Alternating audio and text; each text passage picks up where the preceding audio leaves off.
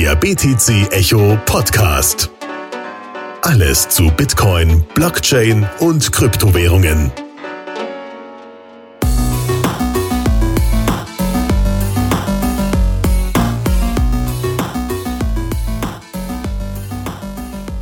Hallo und herzlich willkommen zurück zum BTC Echo Podcast und heute mit einer ich würde sagen, ähm, aufregenden Folge. Und zwar aufregend nicht unbedingt im Sinne von spannend, sondern eher weil mich das Thema so ein kleines bisschen aufregt. Und zwar geht es um Steuern. Und versteht mich da jetzt bitte nicht falsch. Ich bin überhaupt gar nicht so gepolt, dass ich sage, ich will keine Steuern zahlen. Natürlich bin ich äh, sehr darauf bedacht, möglichst wenig Steuern zu zahlen, aber ich denke, das liegt so in der Natur der Sache. Ähm, das, was mich eher aufregt, ist der der Aufwand, der mit Steuern einhergeht. Also ich bin, ähm, um an dieser Stelle vielleicht mal Jan Delay äh, zu, zu zitieren, der, der sich vor Regeln und Verträgen ekelt. Das heißt, ich habe Schwierigkeiten mit so Papierkram und schieb dann auch einfach ungeöffnete Briefe immer nochmal zur Seite. Die liegen da ein bisschen länger auf dem Schreibtisch, als sie eigentlich sollten. Und wenn ich sie dann aufmache, ist es meistens eigentlich gar nicht so schwierig, mich mit diesen Sachen auseinanderzusetzen. Anders allerdings bei der Steuererklärung. Und das ist, finde ich, immer, aber das liegt ganz klar an meinem Wissen, so ein, so ein Brief mit sieben Siegeln und irgendwie ist es äh, super kompliziert und das vor allem dann noch in Verbindung mit Kryptowährung und Bitcoin, generell Trading. Wow, also da steckt viel drin, da kann man viel falsch machen und deswegen werde ich in dieser Folge auch ein bisschen was ähm, über meine Fails erzählen, also meine Top 3 Fails, was ähm, Steuern und äh, Kryptowährungen angeht in Kombination. Ähm, aber ihr sollt natürlich nicht nur hören, was ich alles falsch gemacht habe, sondern auch ein bisschen was darüber lernen, was man richtig machen kann. Und deswegen habe ich mir einen Gast eingeladen und das ist äh, Florian Wimmer. Hallo Florian. Hallo Jan, schön hier zu sein. Ja, freut mich, dass du dir die Zeit nimmst und ähm, vielleicht, also bei mir und auch bei den Zuhörern da draußen, ein kleines bisschen äh, Licht in das Dunkel oder das Durcheinander der, ähm, der Steuerwelt bringst. Magst du dich einmal kurz so ein bisschen vorstellen? Also wo kommst du her? Ähm, wie bist du überhaupt mit äh, Steuern in Verbindung gekommen und äh, was macht ihr bei Blockpit?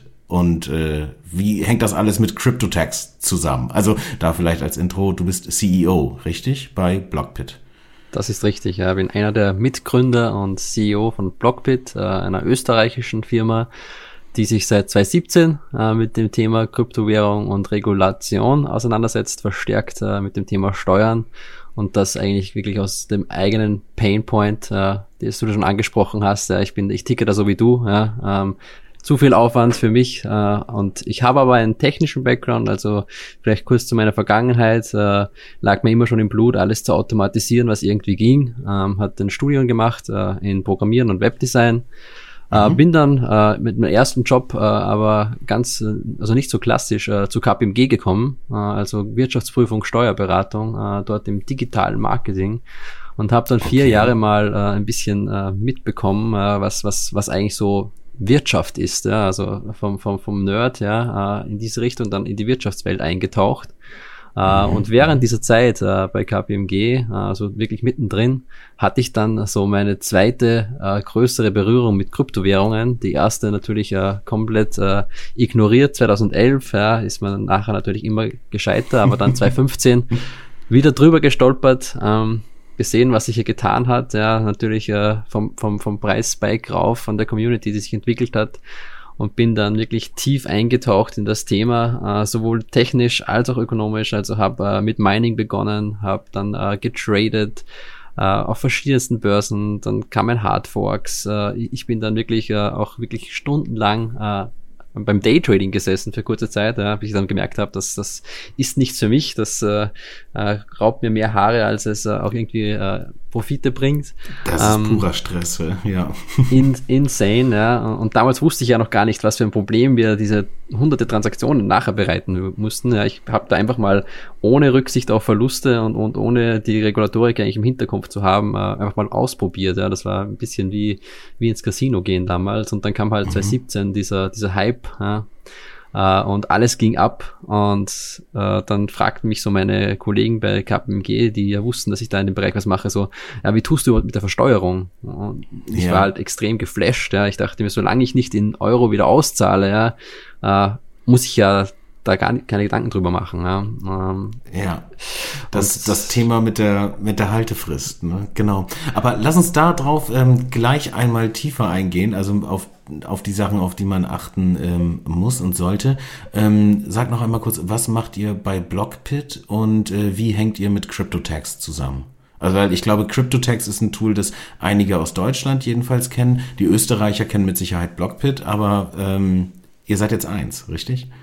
Genau, also wir haben äh, 2017 Cryptotex, ich glaube, ein halbes Jahr vor uns, äh, eigentlich mit der gleichen Vision gestartet, nämlich äh, genau diese Problematik äh, der Kryptosteuern mit einer Softwarelösung zu automatisieren und äh, zu unterstützen. Ähm, eigentlich quasi mal für uns selbst, aber dann gemerkt, es gibt hier definitiv Bedarf, äh, das äh, quasi auch äh, der ganzen Schar an Kryptotradern anzubieten ähm, und haben hier äh, quasi ein Tool entwickelt, das die Daten von verschiedensten Börsen, Wallets äh, und so weiter automatisiert einlöst über verschiedenste Schnittstellen, diese standardisiert und dann deine Steuer berechnet zum optimalen äh, Wert äh, dich hinbringt, solange es noch in der Regulatorik ist äh, und dir dann quasi auch einen standardisierten Steuerreport für das jeweilige Land auswirft, mit dem du eigentlich eins zu eins dann zur Finanz gehen kannst. Also ein bisschen so den Steuerberater obsolet machen, äh, die sich damals mit der Materie mhm sowieso nicht auskannten. Ja, also es, es war ja mhm. damals äh, auch beim Steuerberater nicht viel zu holen, selbst wenn man wollte. Und äh, sind dann jetzt äh, hier drei Jahre eigentlich äh, war daran gesessen, dieses äh, Produkt weiter und weiter und weiter zu entwickeln. Es tut sich ja viel, neue Börsen, äh, DeFi, äh, ICO-Bubble, ja, also es, es kam ja immer wieder Neues, das äh, auch neue steuerliche Komplexität mit sich brachte. Mhm. Und hatte dann natürlich äh, vom Blockbit aus auch schon immer Cryptotex als so den, den deutschen Mitbewerber natürlich am Schirm. Und Anfang diesen Jahres äh, kam dann Klaus Himmer, der damalige Geschäftsführer von Cryptotex, so äh, über LinkedIn auf mich zu. Und da war gerade der Covid-Ausbruch, ja, und, und, und alles war äh, so ein bisschen trübe Stimmung. Und er meinte halt so, naja, nutzen wir halt vielleicht äh, diese komische Situation, um mal Synergiegespräche zu führen. Ja. ja. Und äh, hatten uns dann eigentlich ganz gut unterhalten und sind darauf gekommen, dass wir uns in diesen drei Jahren eigentlich ein bisschen in verschiedene Richtungen entwickelt haben, ähm, während wir vom Blockpit wirklich hier in die Richtung des kompletten Rec-Text, der Compliance äh, gegangen sind, auch eine Anti-Geldwäsche-Software entwickelt haben, ähm, aber sehr fokussiert immer auf den österreichischen Bereich waren, hat Cryptotex äh, gesagt, okay, wir wollen mehr Länder anbinden, wir wollen äh, diese Steuer Engine im Hintergrund äh, verbessern und verbessern. Auch da mit Big Four Kanzleien zusammengearbeitet, äh, auch für mhm. USA, mhm. Schweiz äh, und, und andere Länder hier die Steuerengine entwickelt und andere Steuerprodukte auch äh, auf den Markt gebracht. Also Plattform für Token-Eminenten, ja, wo man, wenn man Dividenden ausschüttet als, schüttet als Token-Eminent, musste ja all deine mhm. Investoren Steuernachweise bringen. Das hatten wir also alles bei nicht. Einem, bei einem STO oder wie auch immer. Ne? Genau, ja. ja. Mhm. Und mhm. dann haben wir gesagt, naja, die, der Überschneidungsgrad von diesem Kernprodukt, mit dem wir gestartet sind, äh, der ist eigentlich marginal. Äh, wir waren sowieso immer sehr fokussiert auf Frontend, Automatisierung, hohe Usability, Mobile First, äh, API-Schnittstellen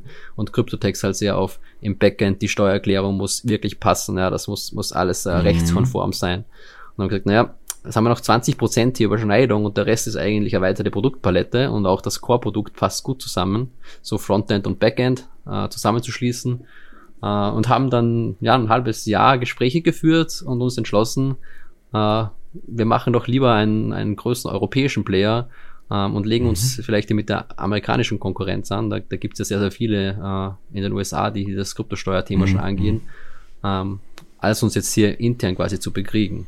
Und sind dann im Sommer äh, offiziell gemerged. Also die Blockbit hat die Kryptotex übernommen ähm, im, im regulatorischen Sinne. Also die, die, die, die österreichische Gesellschaft ist nun die, die Mutter der Deutschen ja. und ja. sind jetzt in den finalen Phasen dieses äh, Post-Merger-Prozesses, wo wir Software zusammenführen, User zusammenführen. Äh, das Team haben wir natürlich zusammengeführt und äh, alles läuft alles wie am Schnürchen, also, also besser wie erwartet. Okay. Ja. ja, cool. Das heißt also, ihr ähm, bietet im Endeffekt dann jetzt ähm, CryptoTax by Blockpit, ähm, ist glaube ich die offizielle Bezeichnung an und habt ähm, ja da sozusagen eine Lösung geschaffen, die eigentlich beides äh, oder die so das, das Beste aus beiden Welten miteinander vereint, um ähm, ja, einfach eine, eine einfach zu nutzende Software anzubieten, äh, die man halt mit äh, sämtlichen Exchanges, Brokern und Schieß mich tot irgendwie äh, connecten kann, um einen Überblick über seine Steuern zu erhalten. Korrekt, ja. Blockbit okay. ist die Dachmarke und die Produkte, ja. die jetzt darunter laufen, sind halt unter anderem natürlich das Kernprodukt CryptoTax, aber auch eine Kapitalertragssteuerlösung, das neue Transaction Tool für Geldwäsche. Also es ist mhm. wirklich so mhm. verschiedenste Produkte, die jetzt unter der Blockbit Brand laufen. Okay. Ich muss ganz ehrlich sagen, ich habe es ähm, noch nicht ausprobiert, aber ähm, ich werde, denke ich, in Kürze damit anfangen müssen, äh, mir das äh, mir das Tool mal anzuschauen. Aber ähm, also ich glaube, kann kann auch jeder andere einfach mal machen, sich einfach mal anschauen, wie das funktioniert. Darauf wollen wir gar nicht so ähm, so so tief noch eingehen, sondern eher so ein bisschen auf das, ähm, was man eigentlich im Steuerbereich, also losgelöst von dem Tool, eigentlich alles richtig und falsch machen kann. Denn ein Tool bleibt halt ein Tool ne? und äh, schützt äh, vor, vor Strafe durch Dummheit oder sowas nicht. Und ähm, ich habe gedacht, so ein bisschen als, ähm, als Einstieg ähm, in das, was halt alles gut oder schief laufen kann, ähm, ja, erzähle ich einfach mal so meine, ich glaube, größten Fails, was, was die Steuern angeht mit, äh, mit Krypto. Und, Bin gespannt. Ähm, ja, ich hoffe, ja, wahrscheinlich können wir das ganz gut auseinandernehmen. Und du wirst mir dann im Nachgang sowas sagen wie, ja, Jan, also das war aber auch dämlich oder so. Und äh, erklärst mir dann, wie ich es Ich habe es selbst gemacht, ja. Okay, okay. Also, ähm, ich fange mal an. Also mein ähm, Top 1, glaube ich, also die, äh, wobei das so aufeinander aufbauende Dummheiten sind, ähm, ist eigentlich gewesen, dass ich im äh, Dezember 2017 äh, der Meinung war, ähm, dass ich halt auf, aufgrund der Gewinnzuwächse in Fiat ähm, dass ich Ahnung habe, äh, wann ich wo welche Kryptowährung wie irgendwie traden kann, wobei ja alles hochgegangen ist. Konntest ja egal was kaufen und hast dann irgendwelche Gewinne in Fiat umgerechnet gemacht. Und auf jeden Fall habe ich dann im Dezember nochmal eben kurz mein Portfolio ähm, neu ausgerichtet, also äh, ne, Coins gegen Coins halt äh, verkauft. Irgendwie haben wir äh, ein paar Bitcoin verkauft, dafür Dash gekauft, irgendwie BitShares verkauft, dafür Ethereum geholt und also irgendwie so ein, so ein wildes Hin und Her gemacht und ähm, hab dabei natürlich vollkommen die Haltefrist äh, außer Acht gelassen und dachte, okay, also solange ich jetzt hier nicht irgendwie wieder einen Euro äh, wechsel, ist es sowieso egal. Ich glaube, ich habe da gar nicht drüber nachgedacht. Ich habe einfach nur hin und her getauscht und das waren dann alles irgendwie steuerbare Vorgänge, also Krypto gegen Krypto, äh, noch innerhalb von diesem ein Jahr Haltefrist irgendwie ein steuerbarer Vorgang und ähm, habe aber halt nichts verkauft, sondern alle meine Kryptos behalten und dann sind die übers nächste halbe Jahr ja irgendwie runtergefallen und ähm, dann musste ich einen Haufen Steuern bezahlen auf ähm, Erträge, die ich erwirtschaftet habe, die ich aber gar nicht mehr hatte. Ähm, das ist, glaube ich, so the biggest fail für mich gewesen. Was, was sagst du dazu? Ich glaube, du hast was ähnliches gemacht, oder? Ja, ich glaube, das ist so ein bisschen der Standard, der das ist mhm. fast jedem passiert. Äh, ich habe zum Glück den ersten Teil äh, äh des, des Fails schon äh, 2016 gemacht, wo ich nach elf Monaten dann mal äh, verkauft habe, äh, meine Bitcoin, weil ich dachte, so jetzt ist ein guter Zeitpunkt. Ja. Keine Ahnung gehabt über die Haltefrist, natürlich später dann äh, in den Arsch gebissen. Und äh, 2017 habe ich dann das auch ähnlich gemacht wie du. Ähm, da habe ich äh, einfach, äh, eigentlich war es dann 2018, ja. ich habe 2018 dann auch wirklich äh, Anfang Jänner äh, die, die ganzen Gewinne realisiert. Ähm, natürlich auch noch innerhalb der, der, der Haltefrist, aber das war mir eigentlich bewusst. Äh, also und Gewinne realisiert heißt, du hast Krypto gegen, gegen Krypto? Krypto getauscht und auch teilweise ja, okay, gegen okay. Euro getauscht. Äh, Großteil mhm. natürlich in Krypto gelassen, weil ist ja optimistisch. Ja. Mhm. Äh, und dann ging's halt runter äh, 2018 und ich war halt echt immer so quasi, oh jetzt ist der Boden erreicht, jetzt muss wieder raufgehen und mhm. habe halt echt zu lange gewartet mit dem Verluste realisieren, damit ich es dann im Jahr, innerhalb des Jahres gegenrechnen kann. Ähm, da musst du, glaube ich, einmal kurz nochmal, äh, was Verluste ähm, realisieren ähm, heißt, ähm, erklären, glaube ich. Also, genau, ich mein, also wir haben oben im Peak einen Trade gemacht und das ist im Endeffekt ein Gewinn, der, äh, der anfällt sozusagen, auch wenn du es nicht in Euro äh, auscashst, sondern halt in einer Kryptowährung behältst. Aber äh, die Recheneinheit dahinter für die Steuer ist dann halt trotzdem der Euro. Ähm, da haben wir einen Gewinn gemacht, okay. Und wenn wir jetzt aber runterrauschen und wir sind jetzt, weiß nicht, äh, zeitlich gesehen mal im März äh, 2018, ähm, wie kann man dann äh, Verluste realisieren? Genau, also da muss ich das auch vielleicht ganz kurz dann unterscheiden zwischen Österreich und Deutschland, äh, dass er grundsätzlich sehr, sehr ähnlich ist in der Rechtslage. Äh, nur Österreich hat einen äh, gewaltigen Nachteil. Äh, man kann äh, Gewinne oder Verluste nicht über die Jahre gegenrechnen. Ja. Also mit, mit 31.12. ist Schluss. Ja. Äh, und egal, mhm. was du nächstes Jahr machst, hat keine Auswirkungen mehr auf, auf die Steuer äh, des Vorjahres. In Deutschland kann man das ja im Nachhinein noch auf ein Jahr gesehen äh, ausgleichen. Das ist aber so ein wichtig, Verlustvortrag. Genau, ich, so, es, so, ein ne? Verlustvertrag ja. oder dann auch äh, quasi was zurückzuholen ja, äh, von, von, von den Gewinnen des Vorjahres, wenn man Verluste im ja. nächsten Jahr hat. Äh, aber generell gesehen ist es halt mal so, dass ich, wenn ich innerhalb des Jahres, also von 1.1. bis 31.12. Ähm, quasi viel trade, dann mache ich natürlich Gewinne und Verluste. Ja. Ähm, nur Gewinne macht man selten. Und die darf mhm. ich natürlich gegenrechnen. Also ich, ich kann hier dann wirklich sagen, äh, wenn ich jetzt 20.000 Euro Gewinne mache und 10.000 Euro Verluste mache, dann habe ich nur 10.000 Euro Gewinne, die zu versteuern wären. Also und genau diese Gewinne und Verluste ähm, äh, beziehen sich immer auf einzelne Trades. Ja, also angenommen, ich habe irgendwie ähm, für äh, 5.000 Euro äh, Bitcoin gekauft und die haben sich dann verdoppelt äh, auf 10.000 und dann ähm, verkaufe ich diese Bitcoin gegen, keine Ahnung, ähm, Ethereum, ja, ähm, dann habe ich 5000 Euro Gewinn gemacht. Ne? Das ist der Weg nach oben gewesen. Angenommen, meine Ethereum äh, sacken dann jetzt von 10.000 runter auf 7.000 und ich verkaufe sie, egal ob dann wieder in Bitcoin zurück oder in Euro zurück, dann habe ich 3.000 Euro Verlust gemacht. Richtig, oder? Genau, richtig. Das darfst genau. du gegenrechnen. Die, mhm. uh, hier ist nur zu beachten, und das wird vor allem in den nächsten Jahren sehr, sehr spannend, uh, dass es natürlich auch verschiedene Kategorien von Token gibt. Man spricht immer von uh, Payment, Utility, Security Token. Und die mhm. fallen auch in verschiedene Steuerkategorien. Das heißt, ich darf äh, zum Beispiel Verluste aus einem Security Token nicht mit Gewinnen aus einem Payment oder Utility Token gegenrechnen. Das sind verschiedene Steuersätze. Dafür dürfte ich die okay. mit Gewinnen oder Verlusten aus klassischen Aktien gegenrechnen. Also hier ist äh, dann auch, wenn sich das mal ein bisschen durchmischt, ich meine, aktuell sind 99 Prozent der Coins äh, Payment, Utility und dürfen gegengerechnet werden, aber wenn mhm. das mit dem mhm. Security Token zunimmt, äh, muss man das auch wirklich als einzelne Steuerklasse, als eigene betrachten. Aber das heißt also, Payment und Utility bleibt äh, quasi eine Box. Und genau. äh, wenn du halt in irgendeinen Security Token irgendwie, weiß nicht, eine tokenisierte Immobilie oder sowas investierst, dann äh, fällt das halt in eine andere äh, Box. Genau, im Fachjargon spricht man da von privaten Veräußerungsgeschäften, was äh, Payment und Utility ist. Das ist auch mit dieser ein Jahre Spekulationsfrist. Ja. Mhm. Das habe ich beim Security Token nicht. Das habe ich auch nicht übrigens, wenn ich äh, Margin Trading oder Futures äh, trade. Das sind genauso wie der Security Token Kapitalmarktinstrumente und fallen okay. daher unter die Kapitalmarktsteuer. Äh, die sind wieder untereinander natürlich gegenrechenbar aber halt nicht mit den privaten Veräußerungsgeschäften. Das heißt aber, also wenn ich auf einer, äh, auf einer Börse bin, die irgendwie auch Margin Trading oder sowas anbietet, dann äh, falle ich da mit den Margin Trades halt in eine andere Kategorie als äh, mit den auf dem, weiß nicht, auf dem Trezor oder auf dem Ledger gehodelten äh, Genau, oder, oder, oder im Spot, ja. im Spot-Trading auf derselben Börse. Auf Binance zum Beispiel kann ich ja, glaube ich, sieben verschiedene Wallets, ja, da gibt's ein Margin-Wallet, ein Futures-Wallet, ein Spot-Wallet, äh, ein mhm. Staking-Wallet, ja, äh, und im Endeffekt kann ich äh, auf dem Spot-Wallet äh, Bitcoin traden und hier Gewinne erzielen und auf dem Margin äh, ein bisschen mehr zocken, ja, und Verluste erzielen, die darf ich aber dann nicht gegenrechnen. Oder halt nur ja. innerhalb der eigenen Kategorie. Und das ist halt, wenn man ja. äh, hier, sage ich mal, die Steuern optimieren will, etwas, auf das man auf jeden Fall aufpassen muss. Okay, also klingt mega aufwendig und klingt nach einer Sache, ähm, wo ich jedenfalls sofort zum Steuerberater ähm, laufen würde. In dem Tool, was ihr habt, ähm, kann man da in diese verschiedenen ähm, äh, Klassen das entsprechend irgendwie einbuchen, dass man sagt, hier, das ist das, oder erkennt es das vielleicht sogar automatisch?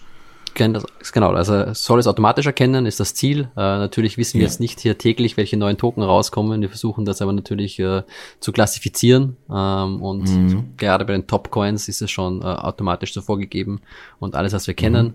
Das heißt, wir unterscheiden hier auch unter den verschiedenen Steuerkategorien, weisen das auch aus und du kannst auch wirklich unterjährig schon schauen, was hast du jetzt in den verschiedenen Kategorien, Gewinnen, Verlusten drauf, unrealisierte Gewinne, Verluste und dann halt Entscheidungen ableiten. Also wie gesagt, es ist ein Tool, ja, ähm, das sehr viel an Analyse zur Verfügung stellt, damit man hier nicht seine einzelnen Trades durchgehen muss.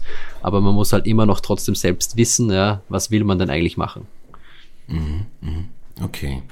Ähm, das bringt mich so ein bisschen zu der zweiten Sache, die ich glaube ich, da weiß ich gar nicht so genau, ob ich das richtig oder falsch gemacht habe, aber auf jeden Fall ist es auch sauteuer gewesen. Und zwar ähm, habe ich ja, weil ich nicht wusste, wie ich irgendwie mit dieser ganzen Krypto- und Steuersache irgendwie umgehen soll, was sich ja in Punkt eins gerade schon gezeigt hat, äh, dass ich da irgendwie nicht so richtig Wissen hatte, habe ich mich aufgemacht und habe einen Steuerberater gesucht und habe erstmal so mit meinem ähm, äh, Wald- und Wiesensteuerberater, mit dem ich sonst auch irgendwie was, äh, was zusammen gemacht habe, äh, gesprochen und hat sich das dann angeschaut und hat da irgendwie so ein bisschen rumgerechnet und dann habe ich ihm ganz viele CSV-Dateien rübergegeben von den Exchanges und so und ähm, war damit total überfordert. Hat aber trotzdem schon mal einmal ein bisschen Geld gekostet, äh, weil die sich ja natürlich damit auseinandergesetzt haben. Ne? Und ähm, dann bin ich so mittelmäßig frustriert mit so einem halb aufgearbeiteten Ding irgendwie zum nächsten Steuerberater gegangen.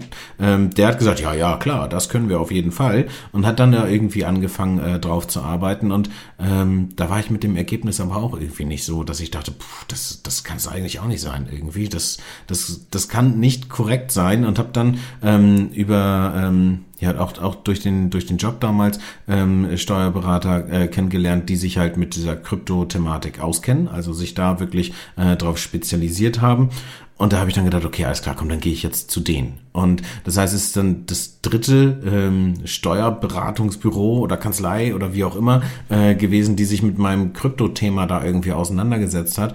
Und ähm, die sind da mega detailliert irgendwie rein und haben wirklich alles auseinandergenommen. Also alle kleinen Trades und ich habe ja ganz früh angefangen auf Steam irgendwie Blogbeiträge zu schreiben mhm. und dafür halt auch Geld bekommen. Und dann kriegst du da ja noch Rewards, wenn du, also äh, Curation Rewards und sowas, wenn du irgendwo ein, ein Like da lässt, ein Upvote da lässt. Und ähm, also die haben das alles auseinander dekliniert und ähm, ich hatte ohnehin schon äh, sau viel Steuerlast irgendwie, die ich zu zahlen hatte. Also auf jeden Fall für mich, für meine Verhältnisse viel Steuerlast, die ich zahlen musste.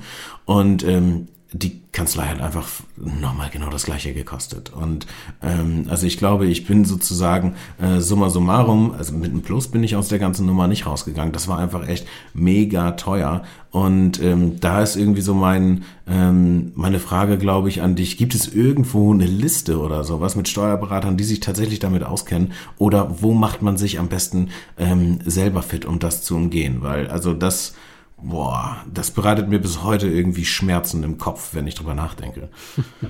Ja, das ist der Job der Steuerberater. Äh, da tickt halt die Uhr, sobald du zu reden anfängst. Ähm, Verrückt ist es, ja. Da kann ich halt wirklich nur empfehlen, das äh, selbst halt so gut aufbereiten wie geht. Man kann ja dann immer noch den Steuerberater dazu holen ähm, für irgendwelche Optimierungen. Eine Liste äh, mit Steuerberatern, äh, die wir jetzt empfehlen können, kann ich dir nicht geben. Wir haben zwar einige Partner hier in, in den verschiedenen Ländern, ähm, ist natürlich auch äh, über Deutschland verstreut dann wieder eine Frage, wo, mhm. wo ist man, ja, will man hier näher, reicht das komplett remote? Ähm, es ist halt immer noch so, dass die Regulatorik in, in vielen Bereichen sehr viel Interpretation zulässt. Also die, die Literatur wird immer mehr. Es gab auch inzwischen einige rechtskräftige Urteile zu Fällen, wo das angefochten wurde. Es wird das Ganze immer ein bisschen klarer, äh, aber natürlich der Steuerberater sagte sofort, na, da könnte man doch argumentieren, das wäre so und so und, äh, und dann greift dieser Paragraph. Ähm, da, da lässt wirklich viel Freiraum. Ähm, das ist so ein typischer Juristenspruch, ne? Es kommt drauf an, irgendwie. Genau, ja, ja ist Einzelfallprüfung, mhm. äh, ja. Äh, und das ist auch äh, leider wahr, ja, dass da wir halt einfach noch sehr, sehr early sind mit dem Ganzen. Viele Finanzämter kennen sich nicht aus, die akzeptieren wahrscheinlich alles, was du ihnen vorlegst.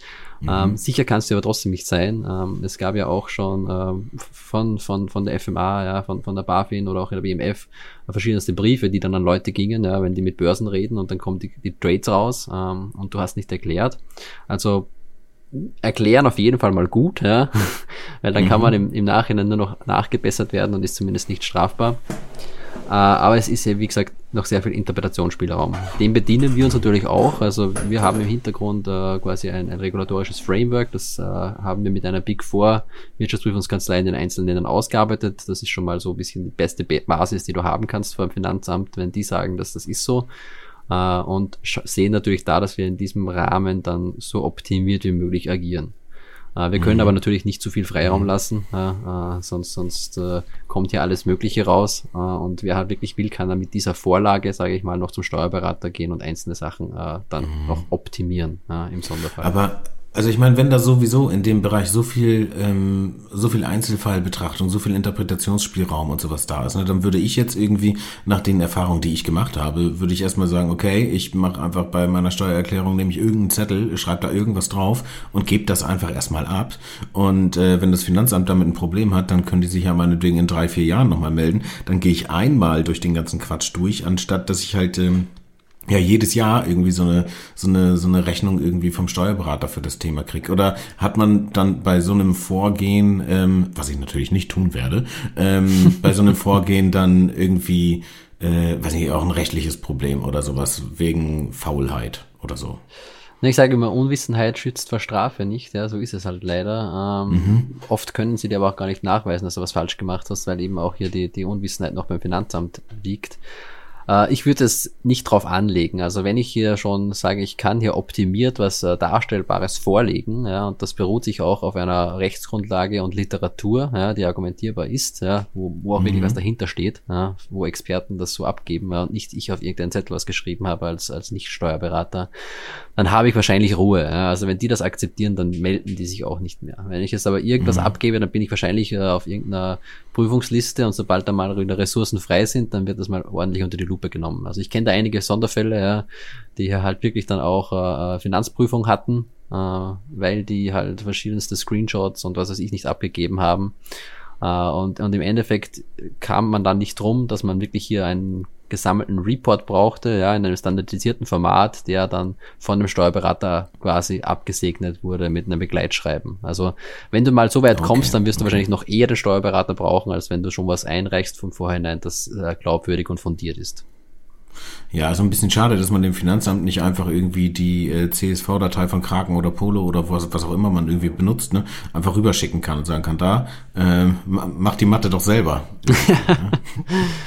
genau. Finde ich, Finde ich irgendwie cool eigentlich. Okay, ähm, das heißt aber, du sagst schon, irgendwie so einen Steuerberater an der Hand zu haben, ob man jetzt das Tool nutzt oder nicht nutzt, ähm, äh, generell macht, macht schon irgendwie Sinn. Weil, also ich meine, ich bin bei allen anderen Themen irgendwie so drauf, dass ich mich reinarbeite und reinfräse und so, aber für mich ist das echt, vielleicht bin ich auch so ein Sonderfall, ne? aber für mich ist das echt so ein, äh, so ein rotes Tuch irgendwie. Also äh, mag ist das sicher das spannendste Thema. Ja, da gebe ich dir, da gebe ich dir vollkommen recht. Äh, sicher mit Krypto noch spannender als mit allen anderen Assets, aber, aber muss ja. man sich jetzt nicht reinarbeiten. Ja.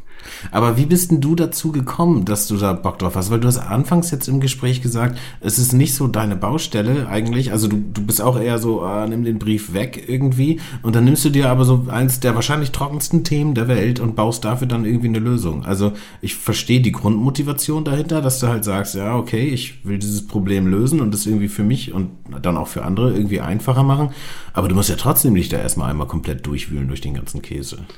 Ja, ich glaube, das ist einfach die Befriedigung, wenn was effizienter wird. Ja, also ich mache gern äh, irgendwelche äh, Thematiken effizienter oder automatisiere sie. Ja, das ist das, ist so mein mein Steckenpferd. Das habe ich immer schon gern gemacht. Äh, wie ich bei KPG angefangen habe, habe ich in einem halben Jahr 80 Prozent meiner Arbeit automatisiert gehabt, weil die auf so einem veralteten Stand waren der Technik. Ja, und das mache ich jetzt auch wieder gerne.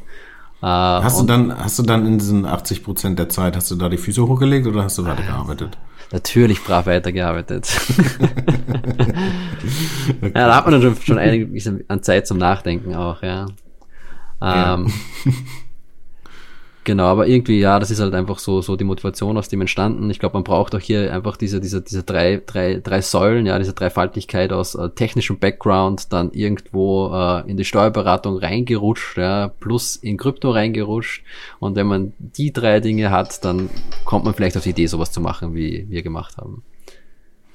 Entschuldige, mir ist hier gerade der Wecker angegangen. Ich hoffe, man hat das nicht gehört. Ey. Aber ja, okay, finde ich, finde ich beeindruckend. Irgendwie, dass man, also gerade bei so einem Antithema sich dann da irgendwie so, ähm, so reinfühlt. Okay, aber ähm, sag mal, Du hast ja gesagt, in Österreich verhält sich das ein bisschen anders als in Deutschland, was dieses mit dem einen Jahr angeht, Verluste realisieren und äh, Gewinne realisieren. Und ähm, wenn alles glatt gelaufen ist, dann müsste dieser Podcast hier veröffentlicht werden am 20.12., also ganz kurz vor Weihnachten und damit auch ganz kurz vom Jahresende. Ähm, Gibt es jetzt irgendwas, wo du sagen würdest, ähm, liebe BTC Echo-Hörer, ähm, achtet, ähm, in diesen drei verschiedenen Ländern, Deutschland, Österreich und der Schweiz, irgendwie nochmal auf, äh, auf folgende Dinge. Und lass uns versuchen, das irgendwie ähm, möglichst untrocken hinzukriegen, wenn, das, wenn, wenn das machbar ist. Aber ich glaube, das sind einfach wertvolle Tipps, äh, die man hier nochmal eben irgendwie mitnehmen kann, einfach um äh, Steuerlasten ja, äh, zu vermeiden. Ja, also wir haben auch äh, wirklich äh, gegen Ende des Jahres immer so eine Checklist rausgebracht, auch letztes Jahr und auch dieses Jahr wieder, äh, wo man so sagt, okay, äh, ja, geht dem Ende zu, was sollte ich nochmal so überprüfen, ja, äh, abhaken, abhaken. Ja. Äh, das erste Thema ist natürlich hier die Gewinne zu vermindern. Ja. Ähm, das geht zum Beispiel eben dadurch, dass ich Verluste identifiziere, äh, die ich noch auf irgendwelchen Coins habe, wo ich sage. Das klingt erstmal total kontra, äh, kontraintuitiv, ne? Äh, Gewinne vermindern. Aber ja, ja, klar. Also einfach gegenrechnen, meinst du, oder? Einfach gegenrechnen, ja. Und, und solange ich die, die Verluste ja natürlich nicht realisiert habe, zählen die ja nicht, ja. Äh, und wenn dann die Verluste über ein Jahr gehalten werden, dann kann ich sie auch nicht mehr gegenrechnen. Also das ist zwar bei den Gewinnen äh, super, ja, wenn die dann nicht mehr in die Steuer fallen, aber bei Verlusten, mhm. die auch über ein Jahr gehalten werden, habe ich halt äh, das zweischneidige Schwert, dass ich die dann auch nicht mehr ausgleichen darf. Das heißt, ich schaue mir jetzt eigentlich nochmal eben kurz mein Portfolio an und sehe, okay, wenn ich hier bei irgendeinem Coin ähm, um zehn Prozent im Minus bin, äh, zum, im Vergleich zu dem äh, Zeitpunkt der Anschaffung, ähm, einfach nochmal eben Trade machen und in irgendeinen anderen Coin stecken oder sowas. Einfach um da einmal diesen, diesen Verlust äh, zu, zu realisieren oder geltend machen zu können, richtig? Genau, man kann ja den Coin danach auch wieder einkaufen. Ja, ähm, so, also ich so kann eigentlich irgendwie in... Äh, ja auch nicht, ja. Also ich kann einfach einmal kurz aus, äh, was weiß ich was, äh, Dash in äh, Bitcoin und wieder zurück in Dash.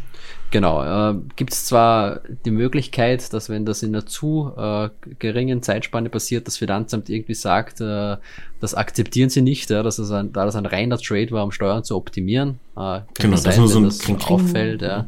Mhm. Äh, wenn man sich ein bisschen Zeit lässt, ist, ist es wahrscheinlich sicherer. Ja. Äh, kann aber natürlich auch so sein, dass es halt äh, irgendwo untergeht, wenn man viele Trades hat. Ja, wobei aber wenn du direkt in ein anderes Asset gehst, ist ja wahrscheinlich egal. Dann, dann ist es wurscht. Dann ist ne? egal, dann genau. Dann halte ich halt das andere Asset ein bisschen, ja. Ah, vielleicht auch ein Stablecoin, ja, wenn ich sage, ich will da die ganzen, das ganze Risiko rausnehmen mhm. und kaufe dann vielleicht im neuen Jahr wieder ein. Mhm. Okay. Also das ist so das erste, hier gesagt, wirklich aufpassen, äh, was ist das für ein Asset, ja, darf ich das überhaupt gegenrechnen? Und natürlich auch auf welcher Börse liegt das, ja, oder auf welchem Wallet liegt das, denn es ist so, dass äh, in Österreich und Deutschland äh, die sogenannte Depottrennung gilt, das heißt, ich kann hier nicht alle meine Wallets als irgendwie so, so ein ein, ein Depot sehen, sondern ich muss halt wirklich schauen, wenn ich jetzt auf Binance was, was einkaufe, ja, und, und dann auf Bitpanda was einkaufe und ich verkaufe dann hier äh, den älteren Coin ja, äh, auf Bitpanda, dann darf ich steuerlich nicht hier die Anschaffungskosten von dem von Binance hernehmen. Ja, dann müsste ich zuerst den von Binance rüberschicken auf Bitpanda, ja, damit ich dann auch wirklich diesen Gewinn oder Verlust realisiere. Also wir berechnen ja in Österreich, Deutschland mit sogenannten FIFO-Methode, also First In, God. First Out. Ja, das heißt, der ja. älteste Coin ist immer der, der zuerst verkauft wird. Äh, aber ich muss natürlich auch schauen, wo liegt der, weil ich habe ein geschlossenes Depot und wenn ich das, äh, ist, ist auch ganz gut, weil ich kann zum Beispiel was kaufen, dann auf meinen Ledger schicken, ja, dann lasse ich das ein Jahr dort liegen und ich kann ja. währenddessen traden und greife das halt nicht an, ja, auch steuerlich nicht. Und wenn ich dann wieder mal veräußern ja. will nach einem Jahr, dann schicke ich es zurück.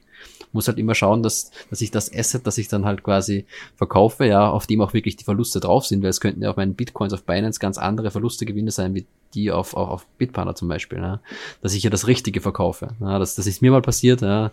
Ich dachte damals, also, das ist so, so Gesamtdepot, ja. Genau, nochmal noch mal kurz zum Verständnis. Also ich kaufe jetzt, äh, sagen wir mal, ich kaufe einen Bitcoin auf äh, Binance und ich kaufe einen Bitcoin auf äh, Bitpanda. Und äh, den äh, Binance-Coin kaufe ich äh, jetzt und äh, den Bitpanda kaufe ich erst im März. Ähm, das heißt, wenn ich dann den Bitpanda äh, Coin verkaufe, dann wird der nicht als äh, First In angesehen. Richtig? Genau, dann verkaufst du den, äh, den du im März gekauft hast, ja, und nicht, und nicht den älteren. Und das ist auch, wenn du jetzt dann sagst, du willst das ja im, im Jänner nächsten Jahres, ja, äh, wenn für den einen Coin schon die Jahresfrist um ist, für den anderen nicht, äh, ihr steuerfrei Gewinne realisieren, dann musst du aufpassen, dass du auf Binance verkaufst, ja, und nicht auf Bitpanda. Oder wenn du auf Bitpanda verkaufen willst, zuerst den Coin von Binance an Bitpanda schickst und dann dort verkaufst. Ja, ja krass, das hatte ich auch überhaupt nicht auf dem Schirm. Das heißt also, das, das ich meine, das macht es ja einfach nochmal komplizierter wieder. Ähm, ich dachte, gekauft ist gekauft, äh, völlig egal wo gekauft, weil, weiß ich nicht, wenn ich eine Apfelsine ähm, im Aldi kaufe und eine im Edeka kaufe, ähm, das ist ja, also, weißt du, die eine äh, vergeht ja trotzdem zuerst irgendwie. Okay, aber ja. Okay. es ist nicht das Einfachste, ja. Äh, und darum, also man, man kommt hier auch manuell, äh, ist einfach viel zu fehleranfällig, das zu machen. Also ja. ich habe selbst für 25 verschiedene Börsen ge gehandelt, ja, mit, mit hunderten Assets und ich habe es echt bereut. Ich bin jetzt hier wirklich äh, ein bisschen konservativer geworden, äh, rein schon aus der Steuerthematik raus, wo ich sage, die, die Börsen mit guter API-Schnittstelle sind mir die liebsten, auch wenn ich ein bisschen mehr Gebühren zahlen muss, damit ich das alles sauber rausbekomme. Ja, und ja. Das, das ist ja auch ein Thema, ja. Du weißt es ja nie. Ja. Irgendwann schließt eine Börse, ja, Cryptopia zum Beispiel, ja, 2018, und dann bekommst du einfach mhm. diese Daten alle nicht mehr. Was tust du dann? Du hast hier Gewinne realisiert, kannst aber nicht mehr auf deine Historie zurückgreifen mhm. und bist halt mhm. da. Und die Finanz sagt, ja, was ist los? Und da musst du halt nach bestem Wissen und Gewissen das erklären und hoffen, dass sie dir glauben. Ja, und sonst schätzen die halt mal 50 Prozent. Das heißt, ähm, auch da der Tipp quasi, äh, wenn man auf einer Börse ist, einfach zwischendurch mal die Historie runterziehen. Auch wenn vielleicht noch nicht Jahresende ist oder so. Genau, oder, oder ein bisschen Eigenwerbung, auch bei uns einfach mit API anschließen und das wird halt tag, tagtäglich ja, gezogen ja. und wenn die Börse down geht, hat man trotzdem bis zum letzten Tag die Daten bei uns gesichert. Okay. Puh. Also, äh, ich finde, das klingt immer noch alles mega anstrengend und, äh, und, und aufwendig. Wie gesagt, ich werde äh, werd mal in das Tool irgendwie reinschauen. Aber also davon mal von dem, von dem Tool ganz weg irgendwie, ähm, wie, wie siehst du das rein regulatorisch? Also ähm, glaubst du, dass da durch diese Steuergeschichte, die halt einfach wirklich so, so mega kompliziert ist, dass das ein ähm, irgendwie auch ein Bremsklotz ist für Adaption von Kryptowährung oder Verbreitung von Kryptowährung oder ähm, äh, stellt stelle ich mich da einfach an oder stellt sich der Crypto-Space da einfach so an, weil äh, weil das in allen möglichen anderen Asset-Klassen im Investment genau das gleiche ist, also mit Aktien und so weiter. Also. Nein, es ist eben nicht das Gleiche. Ja. Ähm, wir sind ja sehr verwöhnt in Österreich, Deutschland, wo, wo hier die Kapitalsteuer automatisch von der Depotbank abgeführt wird, ja, wo ich äh, Mehrwertsteuer zahle, wenn ich einkaufe. Also mit Krypto habe ich eigentlich das erste Mal wieder die Verantwortung selbst äh, in der Hand, äh, einfach weil es technisch nicht mehr möglich ist, ja, äh, für, für die Depotbank zum Beispiel das abzuführen oder für die Börse das abzuführen, weil wenn ich jetzt hier ein Asset von einer Börse in die andere schicke, weiß ja die zweite Börse nicht, wann habe ich das gekauft und um welchen Wert. Ja. Mhm. Dadurch, dass ich nicht mehr in Euro zurück muss, um von einem Anbieter zum nächsten zu gehen, sondern meine Coins direkt versenden kann, habe ich hier was, was es so in dem Fall noch noch gar nicht gab vorher technisch. Ja. Und äh, das Steuerrecht ist da auch noch nicht wirklich drauf ausgelegt und ich, ich bin mir sicher, ähm, hier muss eine Vereinfachung kommen, ja, alleine schon beim Steuersatz, ja, man sollte aus meiner Sicht all diese Assets äh, in eine Kategorie, ja, in dem Fall aus, aus meiner Sicht die Kapitalertragssteuer mit einem fixen Steuersatz von 25 beziehungsweise in Österreich 27,5 Prozent äh, reingeben. Ja, dieses, dieses Spekulationsthema ist schon sehr, sehr veraltet und gar nicht äh, auf digitale Assets ausgelegt. Also äh, das, das macht so viel äh, unnötige Komplexität da rein. Ja. Natürlich äh, fällt dann das auch mit der, der Jahresfrist weg. Ja. Dafür sollte man vielleicht den Kapitalertragssteuersatz ein bisschen senken. Ja. Äh, dann, dann kann man hier schon einiges an Komplexität rausnehmen. Aber sowas benötigt halt eine Gesetzesänderung und das dauert. Also das werden wir in den nächsten zwei, drei Jahren sicher nicht sehen. Hast du eine Ahnung, ob es da aktuell irgendwelche Bestrebungen gibt? Also ist da jemand dran? Gibt es irgendwie Interessenverbände oder sowas, also Bund der Steuerzahler oder so, äh, die da hinterher sind? Oder äh, ich weiß gar nicht, habt ihr in Österreich auch sowas wie den Bundesblock? Wir haben ja hier diesen äh, genau, Blockchain-Bundesverband ja. oder den Bitkom auch mit dem äh, Arbeitskreis Blockchain. Gibt es da in Österreich jemanden, der da hinterher ist? Gibt es in Österreich, ja, das ist die sogenannte DAAA, ja, die Digital Asset Association Austria, das ist ein Non-Profit-Verein, mhm. bin ich auch selbst im Vorstand, ähm, die hier quasi ein bisschen lobbyiert, äh, Gesetzesentwürfe einreicht, äh, Fragen an das Bundesfinanzamt stellt und hier auch Entscheidungen erzwingen will. Äh, geht auch äh, dementsprechend gar nicht so schlecht. Das Problem wir, wir haben halt in Österreich die Regierung in den letzten zwei Jahren dreimal gewechselt, ja, da fängst halt immer wieder ja, ihr an. Ein bisschen, ihr, ihr hattet ein bisschen Rambazamba da bei euch. Das, und jetzt hat's, gibt's halt auch andere Themen, die, die da ein bisschen dringender gesehen werden mit der aktuellen Situation ja. als Kryptosteuern. Äh, es, ist, es ist halt ein bisschen langwieriger Prozess, aber genauso wie der Bundesblock, genau, ähm, äh, gibt es da natürlich Verbände, die da dran arbeiten und auch europaweit äh, oder EU-weit zumindest gibt es ja auch einige Bestrebungen, hier zu standardisieren. Ja, es äh, gibt ja schon Entwürfe der sogenannten MiCA, die, die MiFID mhm. für digitale Assets. Äh, wenn, wenn das kommt, das kommt ja in Form einer äh, Regulatorik, das heißt, das ist sofort gültig, da gibt es nicht so irgendwie Fristen für die Memberstaaten, das einzuführen. Und dann kann schon sein, dass es schneller geht, ja, dass man hier auch äh, zuerst natürlich im, im normalen Recht, aber auch im Steuerrecht darauf reagieren muss äh, ja. und sich hier einiges vereinfacht, beziehungsweise auch einfach gleichstellt unter den verschiedenen Staaten. Ja. Ich hatte in der ähm, in der letzten Folge mit Alex schon kurz über ähm, über AML äh, gesprochen. Also das ist äh, da vielleicht nochmal der Unterschied. Die AML 5 ist äh, eine, äh, eine Richtlinie EU-weit, äh, an die sich gehalten werden soll, aber die kann dann nochmal jeweils von den einzelnen Staaten in geltendes Recht umgesetzt werden. Und das, was du gerade gesagt hast, also die MiFID ähm, und auch die Mika, das sind äh, äh, ja quasi Gesetze auf europäischer Ebene oder EU-Ebene, richtig? Genau, und wenn die in Kraft treten, treten sie eins zu eins für alle Memberstaaten in Kraft. Und da gibt es dann keine eigene Interpretation mehr rein. Natürlich kann ich das Steuerrecht und so weiter dann auf Basis dessen noch äh, wieder neu interpretieren, aber diese mhm. Grundlagen gelten dann für alle. Also wenn es jetzt um Token-Kategorisierung geht oder ähnliche Themen. Und das, das wird es unbedingt brauchen. Mhm, mh. Und äh, wann, wann tritt das in Kraft? Also wann, wann haben wir diese Vereinheitlichung? Also ich hatte immer irgendwie im Kopf, dass ähm, wir haben auch, ich, also ich sitze ja im, äh, im Bitkom, im äh, Arbeitskreis Blockchain, da haben wir einen Konsultationsprozess auf EU-Ebene teilgenommen, irgendwie, um da, mhm. ähm, um da ja, einfach unseren, unsere Meinung irgendwie mit in den Ring zu werfen. Ne? Ähm, und da hieß es eigentlich, Ende 2020 sollte, glaube ich, irgendwas in Umsetzung genau, gehen. ja. Und aber das, das schaffen die nicht mehr, passieren. oder? Ah, nein, definitiv nicht. Ich kann mir schon vorstellen, dass es im Laufe des nächsten Jahres äh, in Kraft tritt. Äh, ich kann mir aber genauso gut vorstellen, dass es nicht in Kraft tritt. Äh, ich von solchen Deadlines äh, bin ich bin ich nicht so überzeugt. Das wird sehr sehr selten eingehalten. Äh, darum mhm. schauen wir mal. Ja. Wir können da natürlich nur darauf reagieren, wenn es soweit ist, im aktuellen Stand zu bleiben und dann dementsprechend mhm. natürlich alles äh, anzupassen. Und ich glaube, wenn sowas kommt, dann muss auch irgendwie äh, für Vergangenheit sage ich mal, Erklärungen etc. irgendeine Regulation geben, ja, wie man das abhandelt, ja, wenn es ja jemand äh, vergessen hat einzureichen, nachreichen will etc. Mhm, okay, das heißt also grundlegend ähm, könnte es im kommenden Jahr, wenn es denn äh, tatsächlich passiert, ähm, alles ein kleines bisschen einfacher werden beziehungsweise übersichtlicher werden. Ist das richtig? Im Steuerrecht wahrscheinlich noch nicht, ja. Also, äh, okay. aber rein mal in, in, in der Regulatorik, was halt digitale Assets im Finanzmarkt anbelangt, ja, wie werden diese klassifiziert, äh, als unter welche Kategorie fallen die an Wirtschaftsgütern, ja, äh, in die Richtung, wie das dann dementsprechend vom Steuerrecht, das trotzdem wahrscheinlich einfach spezifisch sein wird auf das jeweilige Land, gehandhabt wird, ist dann natürlich wieder Interpretationssache und da startet halt dann wieder eine, eine, eine Deadline, sage ich mal, äh, wo die dann erst mhm. loslegen, äh, überhaupt sich mit dem Thema mal zu beschäftigen. Okay, also ähm, ich weiß gar nicht genau, wie ich, wie, wie ich jetzt irgendwas zusammenfassen soll, aber wir, wir reden schon seit einer guten halben Stunde und ich würde sagen, ähm, lass uns das Thema nicht, nicht noch stärker in die Länge ziehen. Ähm, alleine, weil ich glaube, ich jetzt gerade schon so ein bisschen was Neues zu verarbeiten habe, was ich, äh, was ich mir ähm, jetzt hier im Gespräch mit dir angehört habe. Ähm, hast du noch mal so vielleicht als kleine Zusammenfassung irgendwie ein paar, äh, paar Steuertipps jetzt noch mal wirklich zum Jahresende in drei einfachen Sätzen, die sich jeder da draußen merken kann, ähm, um, um halt nicht noch mal wieder in irgendwelche Fallen zu tappeln?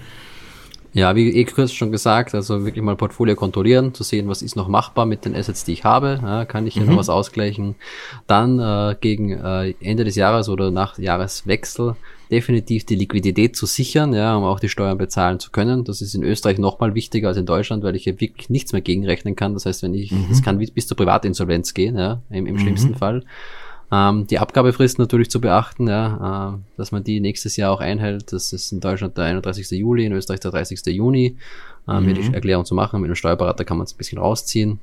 Äh, und dann vielleicht auch schon, wenn man es bisher nicht gemacht hat, wirklich anfangen von, von Tag eins ein bisschen die Steuerschuld präventiv zu kontrollieren. Ja? Also immer äh, zu sehen, auch wenn ich einen größeren Trade vorhabe oder was zu verkaufen, äh, mal nachzusehen, wie lange halte ich das Asset schon. Ja? Sollte ich vielleicht noch warten? Ähm, habe ich hier Gewinne drauf, die ich realisiere oder Verluste? Wie kann ich das eventuell ausgleichen? Also mhm. nicht nur vielleicht am Ende des Jahres, sondern die ganze Zeit schon. Und wie gesagt, sollte mal eine Änderung kommen ja, in den nächsten Jahren, äh, wird sehr wahrscheinlich diese Jahresfrist fallen. Das heißt, äh, die würde ich jetzt noch ausnutzen, so gut es geht. Ja, ja. okay. Ja, das klingt doch nach einem ganz guten ähm, Gesamtpaket. Äh, Florian, dann würde ich erstmal sagen, vielen lieben Dank für die Insights. Ähm, wir packen natürlich in die Show Notes vom Podcast nochmal so eine kleine Linksammlung auch zu eurer Checkliste selbstverständlich. Da kann man dann nochmal ein bisschen nachlesen äh, und generell zu eurer Seite, ähm, so dass man sich mit dem Thema nochmal vielleicht ein bisschen vertrauter machen kann. Und ähm, gibt es eigentlich, also gibt es irgendwie ein Tutorial-Video oder sowas äh, für, für euer Tool, wie man das benutzt? Gibt's Klar, wir haben ein Help Center und ja. wir haben einen YouTube-Kanal Äh, da kann man sich äh, die Grundlagen auf jeden Fall mal reinziehen. Äh, es ist natürlich auch alles okay. gratis. Man kann, man kann es einfach mal ausprobieren. Ja, zum Zahlen wird es halt erst, wenn man eine gewisse Anzahl an Transaktionen hat und den Steuerreport generieren will. Aber bis dahin ja. einfach mal testen. Schadet definitiv nicht. Okay. Okay, cool. Und Florian, ähm, von wegen Testen. Du willst heute Abend auch noch was testen, richtig? Was will ich testen? Hast, du, du, du hast mir vorhin vor dem Gespräch gesagt, dass du, äh, dass du ein Game eingekauft hast und ja, genau. äh, das heute Abend wahrscheinlich ausprobierst. Ähm, ich äh, hau das einfach mal mit auf den Tisch. Du hast dir Cyberpunk 2077 gekauft, richtig? Ja, man wartet ja schon hier jetzt acht Jahre drauf, ja. Und, und auch wenn man ja. wenig Zeit hat, äh, als CEO eines Startups, habe ich gesagt, ich, ich muss mir da jetzt äh, am Tag so zwei, drei Stunden nehmen. Das, das, das, das Game äh, ist, glaube ich, super geil. Äh, Habe es mir gestern gekauft und heute komme ich endlich zum Zocken. Das heißt, ich freue mich da schon, äh, da mal einen Blick raum zu werfen. Okay, ja, cool.